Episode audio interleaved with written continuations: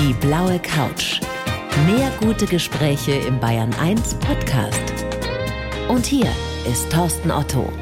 Rick Goldmann, ich freue mich so, dass du da bist. Herzlich willkommen. Gerne, gerne. Freue mich auch. Und wir haben gerade drüber gesprochen, sie oder du, sie ist ja eigentlich die, die höfliche Form, aber ich sage jetzt mal unter Ex-Sportlern, ja, und gerade bei Eishockeyspielern, da gibt's sie so sowas gar nicht, oder? Nee, ich würde mir auch wünschen, dass wir im Du bleiben. Ja, sehr gerne. Also, aber es ist tatsächlich so, ich habe im Eishockey-Bereich noch nie jemanden gesitzt. Also das ist einfach das Du, das ist da so drin, das ist im Sport so, das hat auch nichts mit Despektierlichkeit zu tun und auch mit Distanz, sondern das ist wirklich einfach so. Ich kann zum Beispiel auch, wenn ich mit Leuten kritisch spreche, du sagen und kritisch sein. Also insofern, Natürlich geht es. Ja. Ja. Aber es ist eine Frage des Respekts und der Höflichkeit und jetzt haben wir drüber geredet und gut ist und bleiben beim Du, Thorsten, Rick. Sehr gut. So läuft's. So machen wir's. Blöde Zeiten gerade, oder? Also jetzt Ja. nicht nur fürs Eishockey, sondern insgesamt mit diesem mistigen Virus. Ja, tatsächlich. Ich glaube, den hat sich keiner gewünscht. Gell? Also von der Sportseite her ist es natürlich jetzt krass, was da alles auf die Sportler auch zukommt, mit den ganzen Absagen, auf die Fans zukommt. Die Playoffs abgesagt im Eishockey? Korrekt. Also die DL. deutschen Eishockey-Liga hat abgesagt, bis auf weiteres alles. Das heißt, es wird wahrscheinlich auch noch zusätzlich die Weltmeisterschaft betreffen. Im Mai in der Im Schweiz. Mai, genau. Das wissen wir aber nicht hundertprozentig, aber es ist davon auszugehen. Deutschland spielt nicht mehr, Österreich spielt nicht mehr im Eishockey, die Schweiz hat heute abgesagt. Das heißt, es macht eigentlich keinen Sinn mehr. Was bedeutet das denn für die Spieler und auch für die Vereine? Das ist gar nicht so leicht zu sagen. Also fangen wir mal an. Ich glaube, dass es momentan abzusagen das absolut Richtige ist. Medizinisch gesehen. Und ich glaube, man muss natürlich auch sagen, macht es Sinn, weiterzuspielen? Oder wenn der Ohne erste. Zuschauer. Ja. Ohne Zuschauer sowieso. Wirtschaftlich macht keinen Sinn. Aber lass uns ist gar ja nicht. der Unterschied zum Fußball. Ne? Genau, aber die können sich's leisten. Theoretisch, dass sie da sagen, wir spielen einfach weiter, aber lass uns gar nicht so weit denken. Spielen die die Playoffs und sind zum Beispiel im vierten Spiel und es gibt einen Fall in einer Mannschaft, dann wird der rausgenommen. Die ganze Mannschaft wird in Quarantäne gesteckt, wird disqualifiziert. Das heißt, du spielst ja nicht den deutschen Meister aus, sondern den Gesundheitsmeister. Und allein aus diesem Grund macht es auch keinen Sinn, die Playoffs durchzuführen. Also du sagst absolut richtige Entscheidung aus vielerlei Gründen. Wie persönlich gehst du damit um? Also machst du dir Sorgen? Ich würde jetzt übertreiben, wenn ich sage, ich mache mir Sorgen. Also ich glaube, man muss das wahrnehmen. Ich glaube, man muss alles machen, was man selbst machen kann. Das heißt zum Beispiel äh, gut Hände waschen, Desinfektionsmittel hernehmen. Ich bin jetzt auch keiner, der zu Großveranstaltungen muss, weil ich glaube, es gibt was Wichtigeres im Leben. Aber gehst du zum Beispiel noch essen? Gehst du noch in ein Lokal? Ja. Also ich stelle jetzt nicht mein ganzes Leben um und sitze jetzt daheim auf Klopapier. Also das mache ich definitiv nicht. Ich bin jetzt nicht das Gegenbeispiel. Mit Sicherheit auch der falsche Weg, in Panik zu geraten. Richtig, ich glaube Immer. das immer, genau. Ich glaube auch, das ist leider auch so ein Teil von unserer Gesellschaft, dass das inzwischen dieser Mittelweg gar nicht mehr so gern gesehen wird und auch nicht mehr so oft gemacht wird. Und ich versuche eigentlich schon da in der Mitte zu sein. Ich nehme das wahr, dass es gefährlich sein kann. Ich habe aber keine Panik, da bin ich weit davon entfernt. Gutes Statement, Rick. Ich habe mich total gefreut auf unser Gespräch heute auf der blauen Couch. Zum einen, weil ich, weil ich immer großen, größten Respekt habe vor ehemaligen Spitzensportlern. Habe viel Spaß gehabt, auch mit deinem Buch Eiszeit. Muss dir aber in einem Punkt widersprechen. Oh, jetzt bin ich gespannt. Eishockey ist für mich nicht der geilste Sport der Welt, sondern Basketball. Als ehemaliger Basketballer, weißt du. Ja, das kann ich ja durchgehen lassen, weißt du. Ganz ehrlich, mir geht's auch mehr um den Sport. Es ist mein Sport. Für Natürlich. mich ist er der geilste. Ich weiß, der Gretsche, der ein Handballbuch geschrieben hat im gleichen Verlag, das ist natürlich für ihn der geilste Sport. Und egal, ob einer Fußball spielt, Eishockey gerne zuschaut oder egal zu welchem Sport er geht, mir geht's eigentlich drum, auch für die kleinen Sportarten, jetzt mal weg vom Fußball, ein bisschen Werbung zu machen, da ein bisschen in die Bresche zu springen, um zu sagen, hey, schaut uns auch mal an. Das ist nämlich ziemlich geil. Und für mich ist es einfach geil. Warum ist es denn so, dass so großartige Sportarten wie jetzt Eishockey oder Basketball oder meinetwegen auch Handball bei uns einfach nicht diese Rolle spielen wie Fußball? Also es kommt Fußball und dann kommt ganz, ganz lange nichts, dann kommt vielleicht noch Biathlon im Winter. Aber solche Sportarten spielen einfach ein Randdasein weiterhin. Das ist ja in Nordamerika, in Amerika, in Kanada ganz anders. Warum bei uns? Warum schaffen wir das nicht? Ja, ich glaube, wir hatten das mal. Also ich glaube, wenn wir zurückgehen, wie ich sehr, sehr klein war, in die 80er Jahre, glaube ich, hatten wir das schon. Ich glaube, da war schon eine sehr ausgeglichene Berichterstattung insgesamt da und auch das Interesse von den Leuten da. Also wie viele Leute sprechen mich an und sprechen von 1985 bis 90 von Playoffs von Düsseldorf gegen Köln? Ja, oder von Rosenheim. Dann ist aber irgendwann mal so ein großes ja, ich würde sagen, es hat viel mit Geld zu tun, sehr viel Geld letztendlich in den Fußball gesteckt worden. Der Markt wurde immer größer und damit ist Fußball auch komplett nach vorne gesprungen. Also geht es letztendlich nur um Geld. Ich glaube schon. Also ich glaube natürlich, machen wir uns nichts vor. Die meisten Leute in Deutschland interessiert Fußball. Deswegen wird als erstes über Fußball berichtet. Aber jeder, der einmal live bei einem Eishockeyspiel oder einem Basketballspiel in der Euroleague oder in der Bundesliga war, der sagt, wow, Wahnsinn, die Stimmung ist ja hier mindestens genauso gut, eher viel besser als beim Fußball. Ein Punkt. Und ich glaube, dass die Sportarten dynamischer sind. Ja, viel also, schneller. Ja, schneller. Ich glaube, Eishockey, wenn du Eishockey anschaust und du siehst eine Torschance links und eine Torschance rechts und wieder links, das dauert 15 Sekunden. Ähnlich wie beim Basketball. Genau, ja. ähnlich wie beim Basketball. Auch beim Handball kannst du dynamisch sein. Bei Fußball, da brauchst du 15 Sekunden, wenn du von einer Seite zur anderen willst. Also jetzt als Vergleich, ich will die Sportart nicht schlecht machen. Nein, überhaupt nicht. Ist ja auch ein toller Sport. Aber ich glaube, wir sind uns da einig, dass die Verhältnisse da einfach nicht so ganz stimmen. Nee, und die sind in den letzten Jahren, glaube ich, immer weit auseinandergedriftet. Wie vieles vielleicht auch in der Gesellschaft, wie vieles von der Sichtweise her, ist das der Markt, der am meisten Geld kostet, am meisten Geld bringen soll. Und natürlich sind auch momentan am meisten Fans da, die sehr, sehr lange wenig Fragen gestellt haben. Auch das hat sich jetzt geändert in den letzten ja. paar Monaten, Jahren. Absolut. Nochmal, also in Amerika ist ja beileibe nicht alles Gold, was da so glänzt, aber da gibt's in Sportarten wie Eishockey einen Leon Dreiseitel aus Deutschland, der, der zu den Superstars dort gehört der da verehrt wird, ich würde sagen, fast wie Dirk Nowitzki zu seiner aktiven Zeit. Und bei uns kommt das kaum an. Ja, das ist wirklich krass. Also ich meine, Leon Dreiseitel ist aktuell punktbester Spieler in der National Hockey League. Also es ist die beste Liga der Welt in Nordamerika. Der ist da 15 Punkte vom zweiten. Also von den Punkten, die er macht, persönlich. Wird mit auch Wayne Gretzky verglichen, dem größten Spieler aller Zeiten. Spielt bei Edmonton Oilers, auch wo Wayne Gretzky ja. gespielt hat. Ist momentan auf dem Playoff-Kurs. Wahrscheinlich werden sie die Liga jetzt auch pausieren lassen. Aber jetzt reden wir mal nur von dem Verdienst. Und in Deutschland liest du sehr, sehr wenig davon. Obwohl er 24 Jahre alt ist und schon fünf Welt Weltmeisterschaften für Deutschland gespielt hat. Also er kommt regelmäßig auch zu den Weltmeisterschaften. Trotzdem ja. ist es hier nicht das große Thema. Ärgert dich sowas so richtig? Also ich, ich merke schon, du kannst da, kannst da mit viel Werf dabei sein, ne? ja, das ist, ja, ärgern, glaube ich, ist falsch.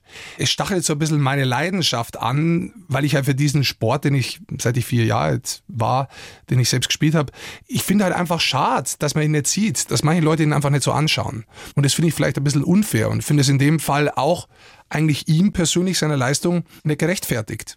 Was würdest du sagen, was haben all diese Top-Athleten, diese Weltklasse-Athleten dieser Sportarten, ganz egal ob jetzt Fußball, Eishockey, Handball, Basketball, was auch immer gemeinsam? Also da muss schon mal irgendwie was passiert sein, dass du so weit kommst. Also muss, muss eine Menge passiert ja, sein. Ja, ich glaube schon. Ich ja. glaube nicht, dass sich jeder so weit quälen würde. Also ich glaube, die Art und Weise, auch vielleicht als sehr junges Kind schon über deine Grenzen zu gehen, um an mehr zu glauben, um weiterzugehen wie andere, da musst du ein spezieller Typ sein. Also das würde nicht jeder machen. Also da bin ich fest davon überzeugt. Wie du sagst, du musst dich quälen können. Ja. Du musst wirklich eine Leidenschaft entwickeln. Du musst natürlich auch das Talent haben. Was ist das größte Talent, das ein Eishockeyspieler haben muss? Also Talent, das hat natürlich sehr viel mit Gefühl zu tun, wie du mit dem Stock umgehst. Kann auch ein talentierter Schlittschuhläufer sein. Dann hat es vielleicht insgesamt mit der Koordination zu tun.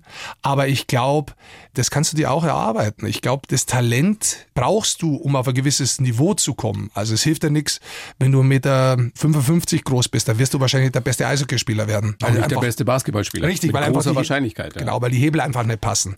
Ja, aber trotzdem heißt es nicht, dass du per se ausgeschlossen bist von der Sportart. Ich glaube, dass sowas wie Ehrgeiz und sowas wie, ja, wirklich Arbeit viel mehr ist als Talent. Bedingungsloser Wille. Es gibt ja Leute, die sagen 10% Talent, 90% Arbeit und Disziplin. Tatsächlich. Und dann kommen die Leute aber raus, wenn du dann erfolgreich bist und sagen so, boah, ist der talentiert. Beispiel, bestes Beispiel Ronaldo. Ja, das ist ein super Beispiel. Von dem jeder sagt, der ihn kennt, das ist der Erste beim Training ja, und der Letzte beim Training. Super Beispiel, weil das ist tatsächlich jetzt eine andere Sportart. Der schießt aber halt nach jedem Training auch 100 Mal diesen Ball. Wo der andere heimgeht und sagt, so interessiert mich nicht, ich möchte mit meinem Porsche Runde fahren. Ah, ja, äh, nicht falsch ja, ja, verstehen. Ja. Und dann macht er den halt auch von 100 Mal, macht er den halt auch 90 Mal rein, weil er das jeden Tag trainiert. Ist das wirklich Talent oder ist es harte Arbeit? Für mich ist es harte Arbeit. Was ist mit dem mentalen Talent, das du brauchst, um genau in diesen Situationen, wo es dann um den Big Point geht, dass du da da bist, dass du da dein bestes Basketball, Tennis, Fußball, was auch immer abrufst. Ja? Genau, auch das musst du, glaube ich, von klein auf erlernen, dass du dich wirklich in diese Position bringst, diese Position sehr früh annimmst und dich da auch stellen möchtest, dass du nicht wegziehst ist. Oder gibt es, glaube ich, gar nicht so viele. Viele würden sagen so, ach, weißt was, schieß doch du. Mhm. Oder mach's doch du. Wie verrückt muss man sein, um auch wieder, egal in welcher Sportart, wirklich bis in die Spitze zu schaffen? Ja, ich glaube, du hast schon ein bisschen an der Waffel. also, das war ich. Hast du? Äh, ich persönlich ja? habe schon, ich war ein sehr spezielles Kind auch schon. Also ich, ich wenn ich so nachdenke, da sind auch Geschichten dabei, die ich im Buch geschrieben habe, die muss man vielleicht, ja. jetzt hätte ich nicht schreiben müssen, aber ich war am zweiten Tag in der Grundschule und dann bin ich zu meinen Eltern heim und habe gesagt, da gehe ich nicht mehr hin, die bringt mir nicht Englisch bei. Aber du warst gar kein schlechter Schüler, ne? Nee, ich war ganz Viele gut. Sportler haben ja irgendwann Probleme. Nee, ich war gut. Ich war auch so, also ich, ich wurde dann eigentlich beschäftigt. Also ich wurde beschäftigt und muss Gedichte auswendig lernen, weil ich sonst sehr viel gestört habe und habe viele auch noch behalten, tatsächlich. Du hast mit vier angefangen, hast du mit vier aber noch nicht jeden Tag trainiert, oder? Jeden Tag nicht, aber es war damals so, wie ich erstmal aufs Eis gestellt wurde von meinen Eltern, hat mir das so Spaß gemacht, dass ich das unbedingt machen wollte. Und dann haben mich die von Dingolfing nach Landshut gefahren, also bis ich selber fahren Es konnte. können ja auch immer die Eltern mit dazu, oder meistens, Ja. damit es was werden kann. Wenn du Eltern hast, die sagen, interessiert mich nicht, ich fahre dich nirgends hin. Ja, das ist natürlich klar. Also da hatte ich absolut Glück. Also da muss ich sowieso sagen, ich habe da absolut Glück gehabt mit meinen Eltern. Meine Mutter hat mich da so unterstützt. Das ist echt, also ehrenwert. Du warst Zeit deines Lebens Verteidiger, ich glaube bis auf eine Profisaison, wo du mal Stürmer warst. Wie verrückt muss einer sein, der sich in, in die Flugbahn eines, eines Hartgummipucks, einer Hartgummischeibe, die ja zum Teil bis zu 160 Stundenkilometer schnell ist, wirft? Also was, was geht da in dir vor? Beziehungsweise was, was empfindest du, wenn so ein Ding dich trifft in der Situation? Ja, du lernst es. Du lernst es, das hört sich auch blöd an, aber du lernst es, dich da richtig zu verhalten. Du weißt genau normalerweise, wann die Scheibe kommt. Du spannst deinen Körper an, deine Muskeln an. Du weißt, wie du dich technisch richtig reinwirfst. Also am besten nicht mit dem Gesicht voraus, sondern mit den Beinen voraus. Ja, weil da bist du gut geschützt. Da ist eigentlich alles zu. Und es gibt nur ganz, ganz wenige Stellen, die wirklich gefährlich sind. Hast du mal einen Puck richtig auch auf den Kopf gekriegt? Nee, da habe ich Glück gehabt. Also da habe ich wirklich Glück gehabt, dass ich da nicht verletzt wurde. Ich habe ihn ein paar Mal auf die Füße bekommen, mal einige Mittelfußknochenbrüche geholt und so. Aber wenn er abgefälscht ist auch, das ist das Gefährlichste. Also der wird geschossen und dann geht dann irgendein, ich sage jetzt mal Schläger ran und zwei Meter vor dir geht die Scheibe auf einmal hoch. Dann ist es gefährlich, weil dann kannst du kaum noch reagieren. Das sind so die gefährlichen Momente. Aber, du musst auch lernen, mit diesen, mit den Schmerzen äh, zu leben. Die gehören dazu. Also nicht nur durch den Puck, sondern auch durch Bodychecks, durch Verletzungen vor allem. Ja, du lernst schon durch Zähne kaputt. De- Deine sind noch intakt, oder? Die schauen bloß gut aus jetzt. nein, nein. Aber das hat jeder, oder? Ja, das gehört auch schon dazu, aber lass mal eins zu den Schmerzen sagen. Ich glaube, da bauen auch manche so eine riesige Burg aus, wie toll sie alle Ja, sind. ich meine, ihr geltet ja als die härtesten, ne? Die Eishockeyspieler. so Gladiatorentum, das kann man ja auch zum Teil ein bisschen so stehen lassen, aber ich glaube, du lernst definitiv durch Schmerzen zu spielen. Das ist keine Frage. Und umso wichtiger ist es, du spielst einfach, ja. Aber es ist nicht so, dass du dich da voll wirfst mit Tabletten oder sonst was, dass du spielen kannst. Also da ist auch so ein bisschen, da geht's schon in die Richtung Märchen. Die gibt's gar nicht, würdest du sagen? Doch, die gibt's schon. Ja. Aber es ist nicht so, dass du immer Schmerzen hast und immer irgendwie was brauchst, dass du überhaupt spielen kannst. Also das ist in unserer Sportart Gott sei Dank nicht so. Du hast mal, da werden wir nachher noch drüber ausführlicher sprechen, vor einem, einem NHL-Spiel, also du warst in Amerika und hast es eigentlich geschafft gehabt und dein erstes Spiel steht bevor und dann hast du einen entzündeten Backenzahn. Und damit konntest du dann nicht spielen. Ja, das war tatsächlich in der Vorbereitung. Also es war am Katz-Tag, bevor der Kader bekannt gegeben wurde, bevor es zum ersten Spiel geht. Und es war so voller Eiter, dass ich, das hat so pocht, ich konnte kaum noch gehen. Der ganze Kopf hat wehtan und alles. Und dann wurde das aufgemacht und wurde entleert quasi. Und Boah. das, das ist echt ekelhaft gewesen. Aber da sieht man mal wieder, ähm, dass das, das hat jetzt überhaupt nichts mit der Verletzung zu tun. Scheißzahn Ja, ist blöd, die, ja. die, die Karriere fast schon verhindern, kaputt machen. Also in deinem Buch Eiszeit erfährt man wirklich eine Menge über Eishockey, auch über dich persönlich, auch über die Körper der Spieler. Das Ja. wusste ich zum Beispiel auch nicht, dass die Waden von euch Eishockey-Cracks speziell sind. Das ist Wahnsinn. Ist das echt so? Also normalerweise, du machst sehr Die viel so dünn sind? Ja, also Spatzenwaden. Spotzelwadel, darf man dazu sagen. Also das ist schon echt beeindruckend, weil ähm, irgendwann nervt es dich selber, weil du kriegst natürlich durch den tiefen Schwerpunkt, bist ja immer tief in der Hocke, hast du einen brutalen Hintern, sage ich jetzt mal, wie es So einen ist. richtigen Entenarsch? Ja, genau. Und hast sehr, sehr große Oberschenkel. Und dann kommt nichts mehr. Und dann kommt aber wirklich nichts mehr. Das geht dann am Knochen entlang nach unten, bevor das Fußgelenk äh, das habe ich echt noch nie anfängt. gehört und auch noch nie Ja. bewusst gesehen. Ja, Das schaut echt kacke aus. Und du denkst dir irgendwann einmal so nach ein paar Jahren, hey Mist, ich muss im Sommer irgendwie was machen, damit ich im Schwimmbad nicht so beknackt ausschaue und versuchst dann da irgendwelche Übungen zu machen. Aber ich sag dir eins, Thorsten, da kommt nichts. Aber du hast doch nicht so dünne Wadeln. Doch, schau her. Jetzt sieht zeig natürlich keiner. Aber Ja. Also im Vergleich die sind zu nie mehr kommen. Ja? die sind nie mehr kommen. Also jetzt sieht's ja draußen der Zuhörer nicht, aber da kommt auch nichts mehr. Das ist das Schlimme. ich dachte, wenn, ich wenn meine Karriere aus ist, da kommt noch was, aber da ist Keine nichts mehr. Chance. Nee. Versucht alles hinzutrainieren, geht nicht. Ich habe jetzt angefangen, den Oberschenkel kleiner zu machen, damit es nicht so blöd ausschaut. Was auch extrem spannend ist, auch diese Diskrepanz dann wieder zum, zum Fußball oder zu anderen Sportarten noch. Ihr reist immer noch sehr, sehr viel mit dem Bus durch die Gegend. Und das sind ja alles brackelige Mannsbilder, manche noch größer als du. Du bist wahrscheinlich 1,92 oder was? Das ist richtig. Ja, da ist wenig Platz drin und ihr fahrt lange Strecken. Interessant, wie da gepennt wird zum Teil. Das ist echt interessant. Ähm, ist jetzt hauptsächlich in Deutschland so. Es kommt auch darauf an, wo du spielst. Also München zum Beispiel hat es natürlich gut, weil der Flughafen vor der Haustür ist. Dementsprechend fliegen die viel. Also wo Sinn macht, also jetzt zum Beispiel in den Westen, nach Berlin und so weiter.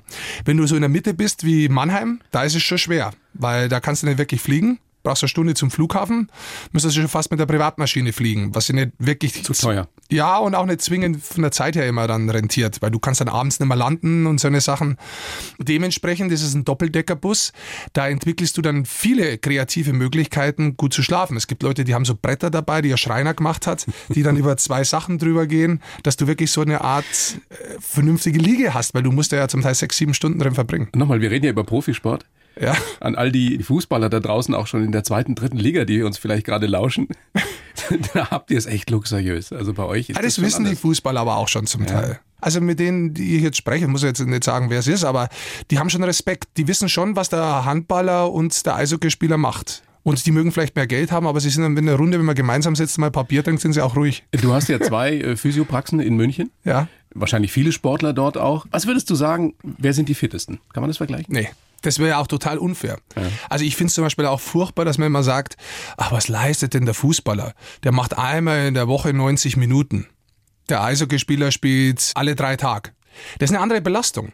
Das ist eine andere Belastung. Und wir reden ja jetzt immer von denen, die quasi in ihrem Gebiet die Besten sind. Da muss man fairerweise auch sagen, da muss man Champions League mit einrechnen. Dann spielen sie schon zweimal in der Woche. Schon mal ein Unterschied. Während wir drei bis viermal spielen. Allerdings natürlich mit 60 Minuten. Und wir bleiben nicht 60 Minuten nonstop drauf, sondern wir gehen immer nach 40 Sekunden runter. Trotzdem im Eishockey oder auch Basketball, da hast du zum Teil dann bis zu 100 Spiele hast in du? der Saison. Das ist natürlich schon ein Unterschied. Genau, aber ich meine, das ist eben der Unterschied. Deswegen möchte ich es auch nicht vergleichen. Okay. Und deswegen möchte ich auch nicht hergehen und möchte sagen, irgendein Sportler ist vielleicht nicht so fit oder ist fitter. Weil ich glaube, dass jeder in seinem Bereich eine Fitness braucht und es ist unfair gegenüber der Sportart, das zu vergleichen. Ich glaube, viele fragen sich auch, die uns gerade lauschen und deswegen frage ich das auch, warum muss es beim Eishockey sein, dass die sich manchmal einfach prügeln? Und manchmal hat man das Gefühl, es ist relativ sinnlos, es ist wie, so ein bisschen wie im Kindergarten. Warum? Und du, du schreibst, ich meine, du schreibst ja, dass es manchmal Sinn macht. Ja, also grundsätzlich muss man sagen, es ist so das letzte Relikt von so ähm, Gladiatoren. Von, ja, so Gladiatoren, so ein bisschen auch von, von so Machotum, muss man sagen. Ja, jetzt hauen wir uns auch noch aufs Maul. Aber es gibt einen Grund, warum es noch Sinn macht. Und das ist eine Erziehungsmaßnahme. Also es hört sich jetzt saublöd an. ich bin gespannt, wie du es erklärst. Ja, ja, ich weiß, also nicht falsch verstehen.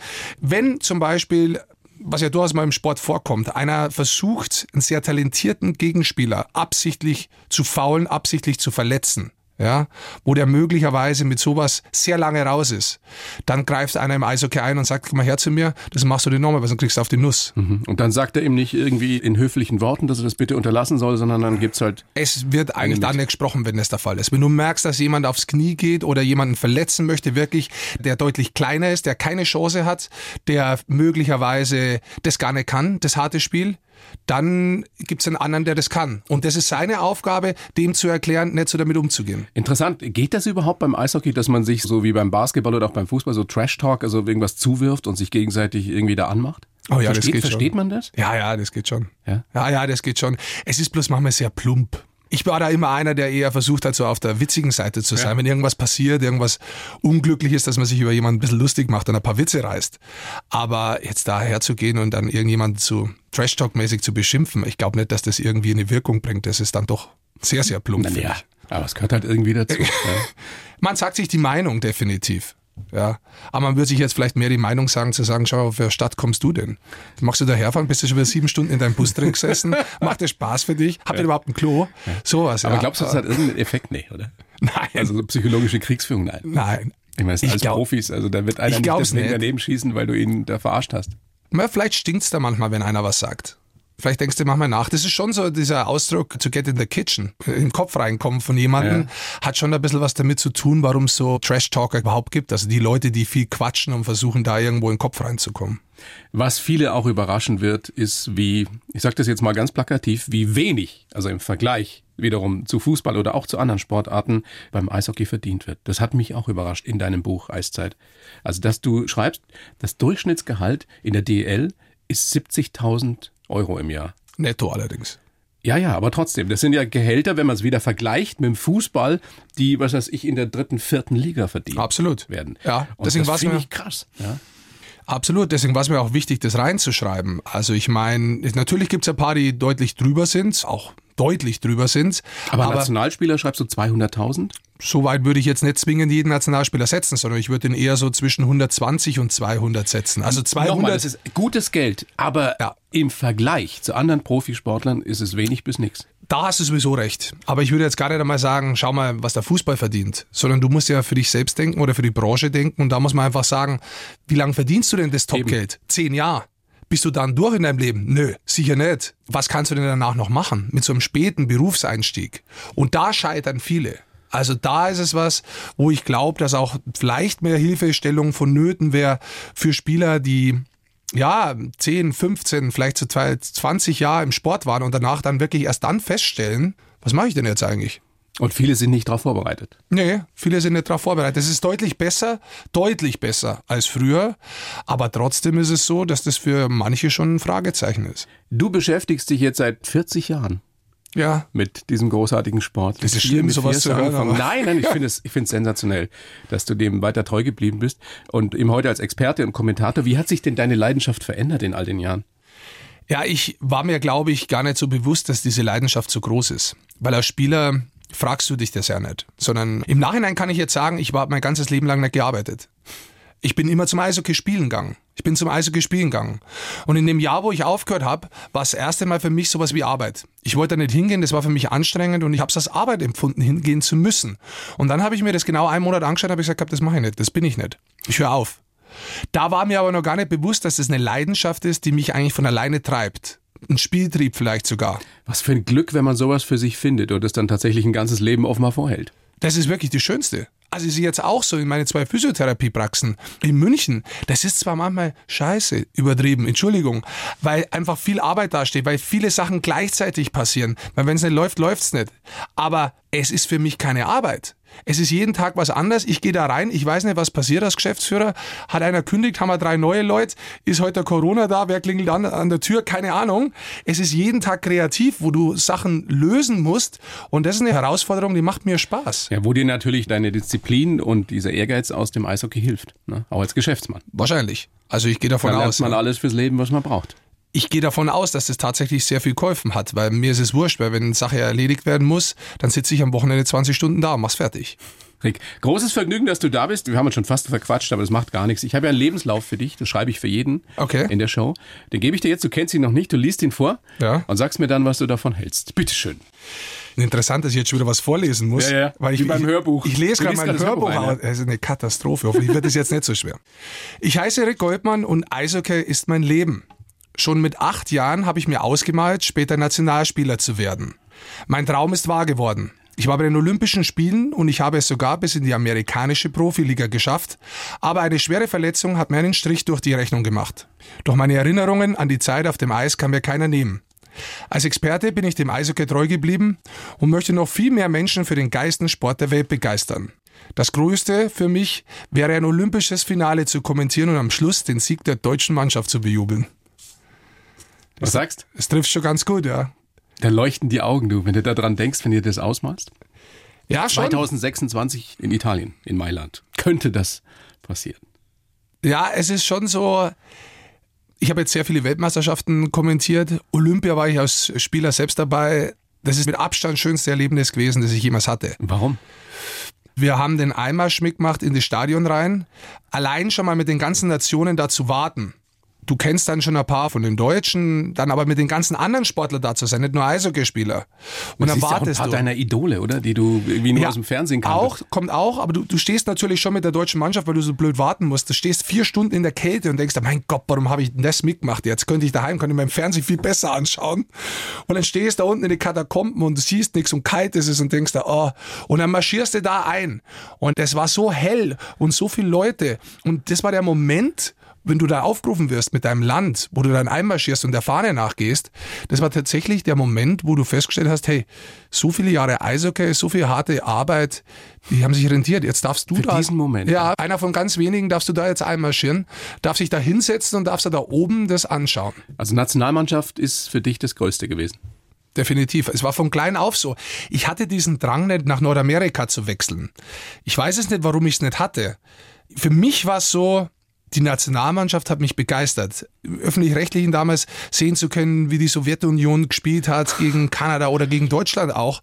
Die Art und Weise, wie die gespielt haben, das war grandios. Da wolltest du hin selber. Ja, da wollte ich hin. Und es ist wirklich so, dass du mit, also mit vier hast du angefangen, mit acht schon davon geträumt hast. Ja, so ganz früh. konkret dich da gesehen hast, dir das ausgemalt hast. Es ist oft so, wie die Leute vielleicht danach dann sagen, ich habe ein Eishockey-Tor gekriegt von meinen Eltern im Garten und habe da immer hinschießen dürfen und wenn ich es getroffen habe, dann war es gut, wenn nicht, dann ist der Zaun kaputt gegangen. Aber dann jubelst du da draußen auch. Und in deinem Kopf hörst du den Kommentator sagen, dass du das entscheidende Tor getroffen hast. Das mag für andere jetzt total skurril klingen und sagen, was heißt mit dem falsch? Aber das ist so, so, Das war deine Welt. ja, das ist die Welt, aber fast von allen, die so weit kommen. Krasse Geschichte. Lass uns mal schauen, wie du da hingekommen bist. Du bist geboren in Dingolfing am 7. April 76 Ja, als Erich Alfons. Wie ist der Rick da draus geworden? Also ich muss dazu sagen, der eine Opa heißt Erich und der andere hat Alfons geheißen. Äh, Meine Eltern wollten mich eigentlich gleich nach der Geburt Rick taufen, aber die Stadt Dingolfing hat damals gesagt gehabt, Rick gibt's nicht, das ist kein deutscher Name. Die haben das verboten? Ja, haben das verboten und haben gesagt gehabt, das ist eine Abkürzung, entweder ihr nennt den Richard oder Erich und dann ist eigentlich der Erich Alfons draus worden. Die 70er bei uns in Bayern. Den Rick, den geht, das gibt's doch nicht, den kannst du kannst vergessen. Ja, das geht nicht. Das geht nicht, dann haben sie Erich Alfons im Pass reingeschrieben. Das geht. Ja, das geht. Und Rick haben mich meine Eltern seitdem immer genannt. Also je- jetzt ist noch so, wenn jemand Im. Pass steht immer noch Erich Alfons. Ja, ja. Wenn jemand quasi jetzt Erich sagt, weil er mich nicht kennt und er holt mich ab und weiß es nur irgendwo, und dann sagt er, Erich, Erich, da reagiere ich gar nicht, da bin ich ja schon hinten raus, da muss mich einer holen. Ich stelle mir diese Situation so vor auf dem Amt. Damals, Damals? in. Da war ich nicht dabei, aber es ist wahrscheinlich genauso, wie du es vorstellst. Gott sei Dank hat sich da einiges geändert und man kann seinen Sohn heute auch Rick nennen. Der Papa Antiquitätenhändler, Ja. auch spannender Beruf. Hast du gar nichts mit am Hut irgendwie so? Mit all den Sachen habe ich gar nichts am Hut. Das ist aber nicht schlimm, dafür habe ich ja andere Sachen vielleicht aufgenommen. Wie er mit dem Geld umgeht, Mhm. also wie er da verhandelt hat und so, das habe ich ganz interessant gefunden. Und da habe ich mir durchaus vieles abgeschaut, die guten Sachen Und zumindest. er hat selber gespielt, aber nur so hobbymäßig. Ne? Genau. Er hat selber gespielt, hobbymäßig, war in Dingolfing Torhüter.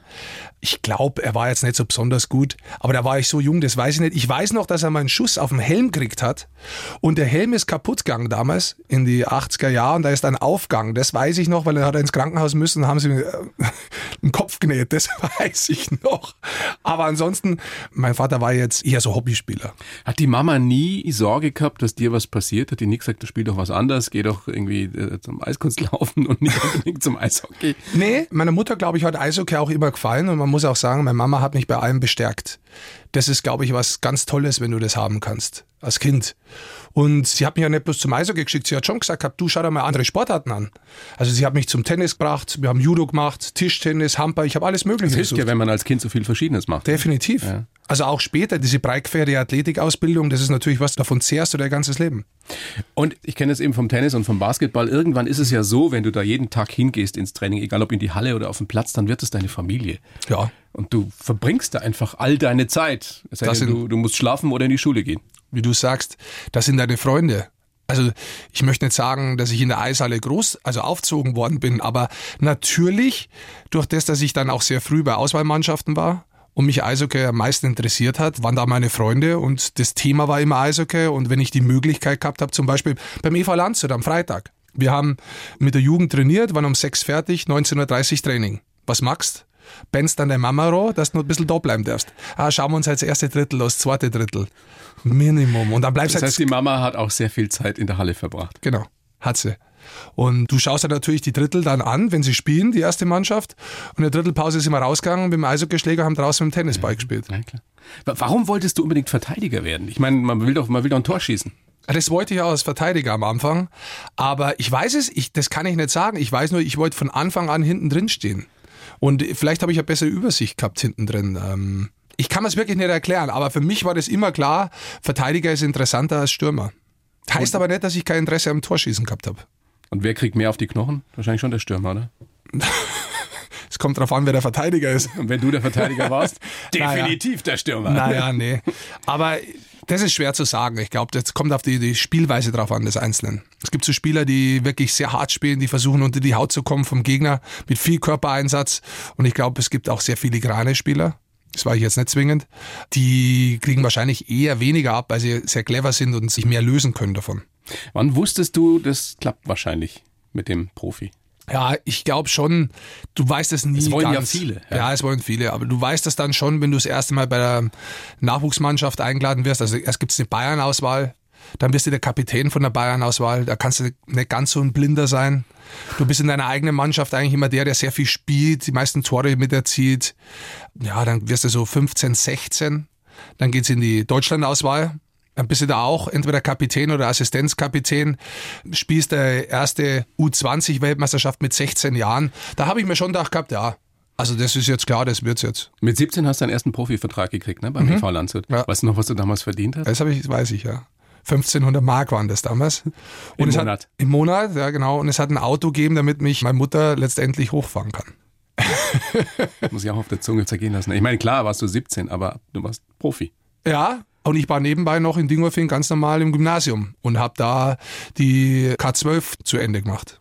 Also es war schon auch logistisch alles, habe ich schon Also viel gefordert. Freizeit hast du nicht gehabt. Nee, Und drei Jahre später warst du dann schon Nationalspieler, ne? Mit 20. ja, tatsächlich. Also auch das ist schnell gegangen, wenn man so Was für zurück... eine Karriere. Ja. Also, denkst du dir schon manchmal, eigentlich so schlecht ist das nicht alles gelaufen? Ich weiß schon, dass ich sehr viel Glück in meinem Leben habe. Und Glück meine ich jetzt nicht, dass ich einfach Fortune gehabt habe, sondern dass alles sehr gut gelaufen ist, dass ich sehr zufrieden bin mit dem, wie mein Leben verlaufen ist und wie es mir jetzt geht. Das ist mir klar. Aber ich bin jetzt keiner, der sich hinsetzt und schaut ihm immer in die Vergangenheit und sagt, oh, schau mal, da ist da das passiert. Da bin ich aber heute glücklich, dass das so war. Hast du sowas wie einen Schrein zu Hause, wo deine ganzen Trophäen stehen? Nee. Gar nichts. Wo stehen die? Pokale habe ich auch gar nicht so viel, aber so meine Eltern haben sich ein paar Sachen aufgehoben, ein paar Trikots haben die und so, die haben die auch aufgehängt. Ich habe eigentlich gar nichts vom Eishockey bis auf die Eröffnungsfeier 2002 Salt Lake City. Das ist ein riesengroßes Bild und das steht bei mir im Gang. Von deinem einzigen Spiel in der NHL, da hast du gar nichts? Nee, da habe ich nix. Das war dann auch so, dass die Verletzung sehr schnell war. Dann war ich dann auch nicht mehr da. Das hat mir im Nachhinein auch gar nicht so viel bedeutet. Ich meine, klar, wenn man es von außen drauf schaut, es ist die beste Liga der Welt. Ich wollte da spielen und dann ist man verletzt. Saublöde Geschichte. Aber ich habe eigentlich, wenn ich ganz ehrlich bin, drei Jahre Zeit gehabt, mich da durchzusetzen, habe ich nicht geschafft. Da muss man auch sagen, da war es halt nicht gut genug. So, Ah, aber siehst du es wirklich so? ja, klar. Also ist das nicht irgendwie was, was dir noch immer Nein. Schmerzen bereitet? Nee, das hat du mir da schon keine- Ich hätte doch. Nee, Nicht? das bin ich nicht. Ich hätte doch, das ist doch, das bringt dich doch nicht weiter im Ja, Leben. das stimmt. Das stimmt. Also das bin ich gar nicht. Das ist, glaube ich, auch so ein Problem. Leute schätzen dann auch Situationen nicht richtig ein. Natürlich war es vielleicht schwer zu dem Zeitpunkt, weil Ottawa kein eigenes Farmteam gehabt hat. Also für junge Spieler, dass sie sich entwickeln können, die jetzt nicht gleich in der Mannschaft spielen, sondern du hast dann irgendwo spielen müssen und die haben dich kaum gesehen. Es waren viele Sachen sicherlich schwierig, aber äußere Umstände machen es dir vielleicht schwierig, aber sie sind entscheidend für Erfolg und ich habe Also es alles geschafft. gut, alles gut, wenn du heute dem nicht nachtrauerst irgendwie. Du warst ja dann noch acht Jahre in Deutschland in der Genau. EL und auch zum Schluss in der zweiten Liga auch mal gespielt. Und dann hörst du auf. Sicherlich eine überlegte Entscheidung, ist ja nichts, was man von heute auf morgen macht. Aber dann haben ja viele ehemalige Spitzensportler dieses Problem, dass sie wissen, ich werde mit großer Wahrscheinlichkeit nie wieder irgendetwas so gut können in diesem Leben. Hast du dieses Problem nie gehabt? Das habe ich erst im Nachhinein festgestellt. Echt? Damals hast du ja gar keine Gedanken darüber gemacht. Nee, die Aussage, die trifft's ja sowas von auf den Kopf. Kann man auch sagen, dass man dann naiv ist, wenn man rausgeht. Aber mir war nicht klar, ich dachte mir, alles, was ich mache, Du kann hast ich gedacht, so es gut. geht so weiter, du Ja. wirst in allem Spitze sein? Ja. da lachst du, ja. Der, ja, klar. Ich habe nichts anderes kennengelernt bis dahin. Man muss es ja mal so sehen. Das ist jetzt nicht überheblich gemeint, sondern wenn du Erfolg gehabt hast, meinst du, du hast immer Erfolg. Und da muss man aufpassen dann. Ich meine, es wird dir ja auch viel abgenommen als Spitzensportler, sogar im Eishockey. Wie lange hat es gedauert, bis du so sozial kompatibel warst im richtigen Leben? Sozialkompatibel war ich Gott sei Dank schon davor, also weil ich habe auch da schon eigene Wohnung und eigenes Auto und so gehabt. Das hat man auch keiner anmelden müssen. Das habe ich hingekriegt. Toi, toi, toi, hoffentlich bleibt's dabei. Nee, jetzt mal im Ernst. Ähm, sozialkompatibel ist tatsächlich ein Problem, aber jetzt nicht zwingend von der Warte, wo du jetzt gerade herkommst, sondern eher so, wie du dich in der Mannschaft bewegst. Weil du immer gewinnen willst. Das ist der eine Punkt. Competitive. Ja, das kriegst du auch nicht mehr raus. Das kriegst du nicht raus. Aber mit 25 anderen Leuten noch gleichzeitig zu haben, in der Kabine zusammenzusitzen, so einen Trash-Talk zu haben, so einen Kabinentalk zu haben, der hart an der Grenze ist zwischen Körperverletzung und lustig. Wo man im richtigen Leben sagen würde, so könnt ihr doch nicht miteinander reden. Richtig. In der Firma zum Beispiel. Genau. Im Büro. Und dann bist du aber auf einmal Chef von der Physiotherapiepraxis. Und dann gibst du halt dem ersten Mal einen Spruch. Und dann schauen dich zehn Leute an und dann weißt du, okay, du bist noch nicht sozial kompatibel. so lustig, dass das für dich das größere Problem war und dass du gedacht hast, das geht ja. jetzt ewig so weiter? Äh, ich habe da auch gar nicht versucht, mich äh, großartig umzustellen, sondern ich merke es heute noch zum Teil, dass ich mich überall quasi messen möchte, dass ich das einfach habe. Und jetzt merke ich es aber. Also ich habe da schon ein bisschen so daran an mir gearbeitet, dass ich das nicht die ganze Zeit mache. Das ist auch nicht besonders gesund, glaube ich, für einen selbst. Jetzt sehe ich es manchmal und dann denke ich mir so, was bist du für ein Hornochs? Und manchmal finde ich es lustig, dann mache ich es halt. Aber es ist schon so, dass das natürlich was ist, das wo einen immer treibt. Also dieses sich selbst zu vergleichen, ein bisschen besser zu werden und so. Und nochmal, es hilft ja auch in vielen Situationen.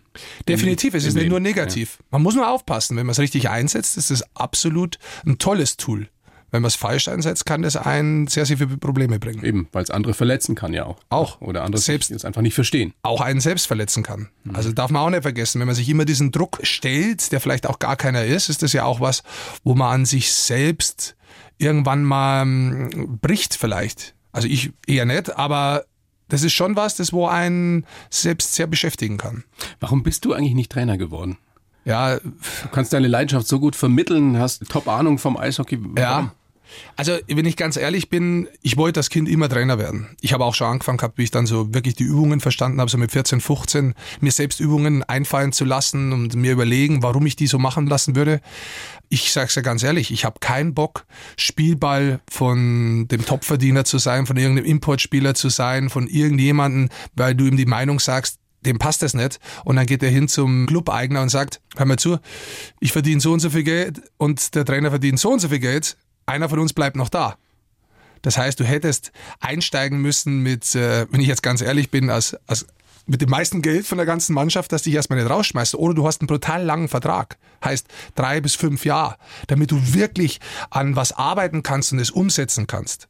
Und da muss ich ganz ehrlich sagen, das ist unrealistisch in der heutigen Zeit. Das ist unrealistisch, als Anfänger so reinzugehen. Und das habe ich. Bist du lieber Chef von zwei Physiopraxen und Kommentator genau. Sport 1? Genau. Und Wann kann man dich wieder hören, sehen?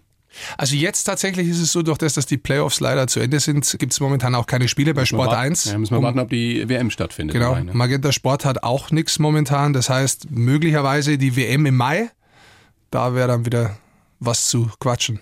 Rick, Großes Vergnügen, dass du da bist. Hat mir riesen Spaß gemacht. Danke dir. Ich wünsche dir alles Gute, bleib gesund. Sage gerne nochmal dein tolles Buch Eiszeit, wo man sehr, sehr viel über dich und vor allem auch über deinen Sport, über Eishockey erfährt. Danke. Habe ich mit Günter Klein geschrieben und hat uns beiden sehr viel Spaß gemacht. Großartig.